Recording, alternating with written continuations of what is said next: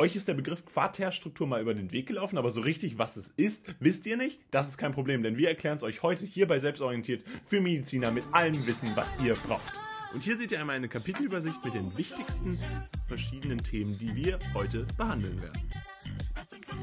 Und bevor das Video jetzt losgeht, wollen wir euch nochmal kurz einen Kurs von uns vorstellen, denn wir haben die verschiedenen Hierarchieebenen der Proteinstruktur als gesamten Kurs zusammengefasst. Das heißt, dort findet ihr wirklich alles, was ihr zum Lernen braucht. Insbesondere für die Vorbereitung zum Physikum ist das natürlich wichtig. Das heißt, Texte, Zusammenfassungen, Karteikarten und Videos zum Wiederholen werdet ihr dort finden. Wir wünschen euch dabei ganz viel Spaß mit dem ersten Link in der Videobeschreibung. Außerdem bekommt ihr 20% mit dem Code WELCOME. Also startet jetzt in die Vorbereitung ins Physikum mit den Kursen von selbstorientiert. Außerdem gibt es noch die Quaterstruktur. Die Quaterstruktur beschreibt jetzt die Zusammenlagerung von mehreren und unabhängigen Polypeptidketten. Das heißt, hier ist es so, dass diese Quaterstruktur tatsächlich nicht von jedem Protein ausgeprägt wird, sondern tatsächlich in der Regel nur bei sehr komplexen oder größeren Proteinen tatsächlich gebraucht wird. Und dadurch haben wir eine Quaterstruktur, die nicht immer ausgeprägt ist, dennoch natürlich eine große Relevanz hat.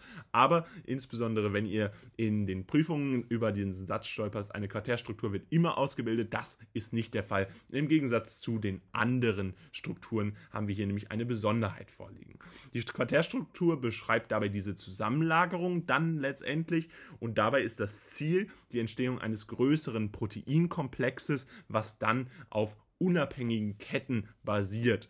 Dabei heißen diese unabhängigen Kette auch Protomere und sind in dieser Quaterstruktur entsprechend vorhanden. Protomere finden sich dabei zum Beispiel beim Hämoglobin. Ein Beispiel, wie das Hämoglobin aussieht, haben wir euch hier als Bild auch entsprechend aufgezeigt. Und dabei ist es so, dass die unabhängigen Ketten, diese Protomere beim Hämoglobin aus zwei oder vier Domänen insgesamt bestehen. Das heißt, ja, diese unabhängige Polypeptidkette ist beispielsweise beim Hämoglobin als zwei Alpha- und zwei Beta-Domänen bezeichnet und bildet sich dadurch dann letztendlich aus. Und das ist dann die finale Ausbildung der Protomere, die als Quaterstruktur ganz relevant sind, um entsprechend zu verstehen, dass wir hier einen größeren und komplexeren Proteineinsatz vorfinden können. Und das ist dann entsprechend das Ziel der Quaterstruktur, die dadurch entsteht. Und Jetzt fassen wir euch nochmal zusammen, was eine Quaterstruktur ist. Eine Quaterstruktur ist die Zusammenlagerung von mehreren und unabhängigen Polypeptidketten. Dabei muss man das Wort Polypeptidkette insbesondere mit unabhängig im Zusammenhang sehen, denn diese unabhängige Variable ist hier ganz wichtig. Dabei ist es so, dass wir die Quaterstruktur nur brauchen, wenn wir die, das Ziel einer Entstehung eines größeren Proteinkomplexes haben. Das heißt, hier ist insbesondere auch wichtig, dass diese Proteinkomplexe teilweise auch eine komplexere Struktur einnehmen und dadurch natürlich auch diese Größe ein ganz prägnantes Merkmal für die Quaterstruktur ist. Die Quaterstruktur ist dabei nicht immer ausgeprägt und wird entsprechend, wie gerade benannt, nur bei größeren Proteinkomplexen benannt und gebraucht. Diese unabhängigen Ketten heißen dabei Protomere und die sind der wichtige Teil der Quaterstruktur, die zur Ausdehnung entsprechend unabhängiger und mehrerer Polypeptidketten dient. Das Video, was ihr euch jetzt hier angeguckt habt, ist jetzt leider vorbei. Allerdings haben wir noch ein weiteres Video, was euch sicherlich auch interessiert, denn es geht genau um dasselbe Thema und verstärkt da nochmal euer Wissen. Also bleibt jetzt dran und los geht's. Und nun wollen wir auf die Tertiärstruktur eingehen. Dabei ist die Tertiärstruktur nun die komplette räumliche Anordnung einer Polypeptidkette und dabei ist ein ganz zentrales Merkmal, dass wir hier die energetisch günstigste Konformation eingehen. Das ist natürlich insbesondere deshalb relevant, weil wir so nicht nur Energie sparen können, sondern entsprechend auch eine optimale Effizienz des Proteins erreichen können und dadurch ist es natürlich möglich, dass die verschiedenen Proteine in ihrer Funktion optimal funktionieren können. Dabei haben wir verschiedene Wirkungen, die hier entsprechend relevant sind für die Ausbildung einer Tertiärstruktur. Dabei ist es nicht mehr so, dass nur die Sekundärstruktur Wechselwirkungen, also die primären Wasserstoffbrückenbindungen relevant sind, sondern jetzt ist es tatsächlich auch so, dass ionische Wechselwirkungen und darüber hinaus kovalente Querverbindungen Teil diese, dieser Tertiärstruktur sind und dadurch eine elementare Rolle bei der Ausbildung dieser räumlichen Anordnung einer Polypeptidkette spielen.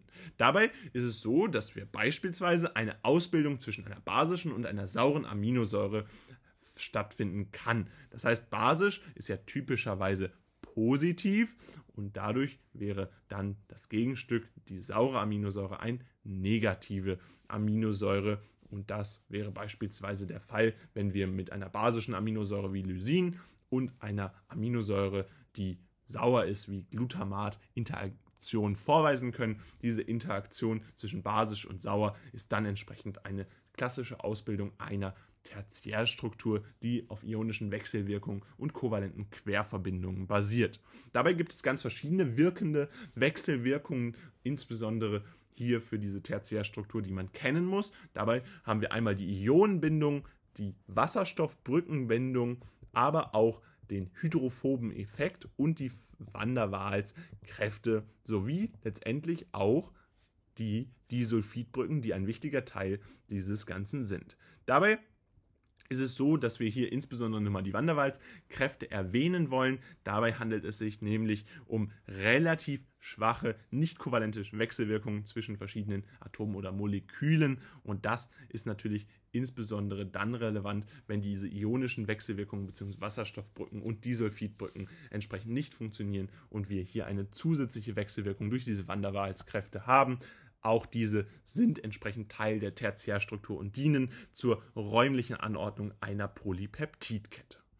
Fassen wir das Wichtigste rund um die Tertiärstruktur einmal zusammen. Bei der Tertiärstruktur ist es so, dass wir nun eine komplette räumliche Anlagerung von der Polypeptidkette ermöglichen wollen, eine komplette räumliche Anordnung bestmöglich in einem energetisch günstigen Konformanten Reaktionsstatus erreichen wollen. Dabei ist insbesondere die ionische Wechselwirkung und kovalente Querverbindung, aber auch die Sulfidbrücken, Wasserstoffbrückenbindung und Hydro, der hydrophobe Effekt ein wichtiger Teil dieser Tertiärstruktur und beispielsweise ist es hier so, dass basische, also positive und saure Aminosäuren interagieren und dadurch letztendlich es zur Ausbildung von den verschiedenen Querverbindungen kommt und damit eine Tertiärstruktur erreicht wird. Und damit soll es auch schon wieder gewesen sein von diesem Video rund um die Hierarchieebenen der Proteinstruktur. Falls es euch gefallen hat, würden wir uns riesig freuen, wenn ihr ein Like da lasst. Gerne könnt ihr unseren Kanal auch kostenlos abonnieren und wir würden uns riesig über euer Feedback in den Kommentaren freuen. Ansonsten ein bisschen Werbung in eigener Sache. Checkt gerne unseren Kurs aus. Der ist jetzt für euch da. Texte zum Verstehen, Zusammenfassungen, Karteikarten und Videos findet ihr dort einmal verlinkt. Also checkt gerne aus und dann würde ich sagen, sehen wir uns beim nächsten Mal wieder. Haut rein und ciao.